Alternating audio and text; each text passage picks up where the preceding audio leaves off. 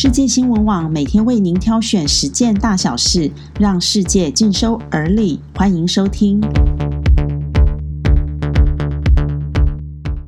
各位朋友，大家早安！今天是七月七日，蛮好的一个日子。欢迎您和我们一起关心世界大小事。新冠肺炎病毒究竟从何而来？英国媒体周日《泰晤士报》五日报道。二零一三年，六名男子在中国云南废弃铜矿坑里清理蝙蝠粪便时，罹患了严重肺炎，出现发烧、咳嗽、呼吸困难等类武汉肺炎症状。其中有三人不幸因此死亡，而其他幸存的男子接受冠状病毒筛检后呈现阳性反应。蝙蝠粪便样本当时被送到湖北武汉的病毒研究所，研究人员发现了新型冠状病毒。RATG 十三，而该病毒株与二零二零年一月底肆虐的新冠病毒相似度达百分之九十六点二，但中国科学家一直对此事隐而不宣。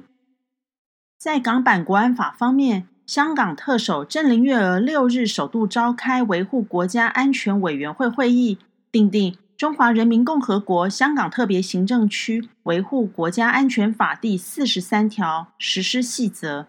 为警务人员扩权，细则于六日晚间刊登于香港特别行政区政府线报，翌日生效。其中第五条指出，香港警务处如果有需要，可要求外国及台湾政治性组织及其代理人就涉港活动提供指定资料。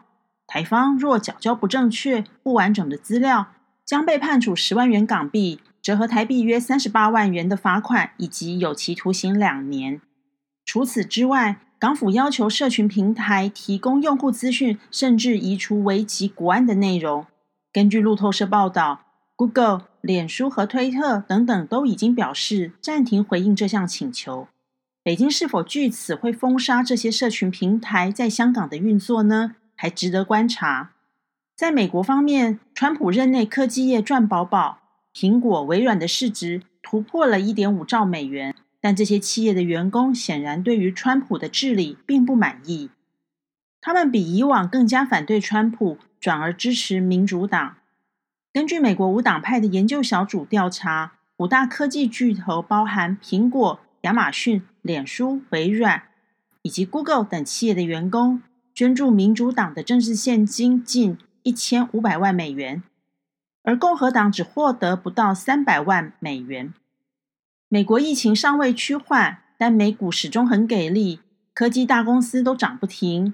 但是为什么他们都转向，反而不想支持川普呢？川普是否能顺利当选，还有几个月的时间，值得观察。以上就是今天的新闻重点，谢谢您的收听，我们下次空中见。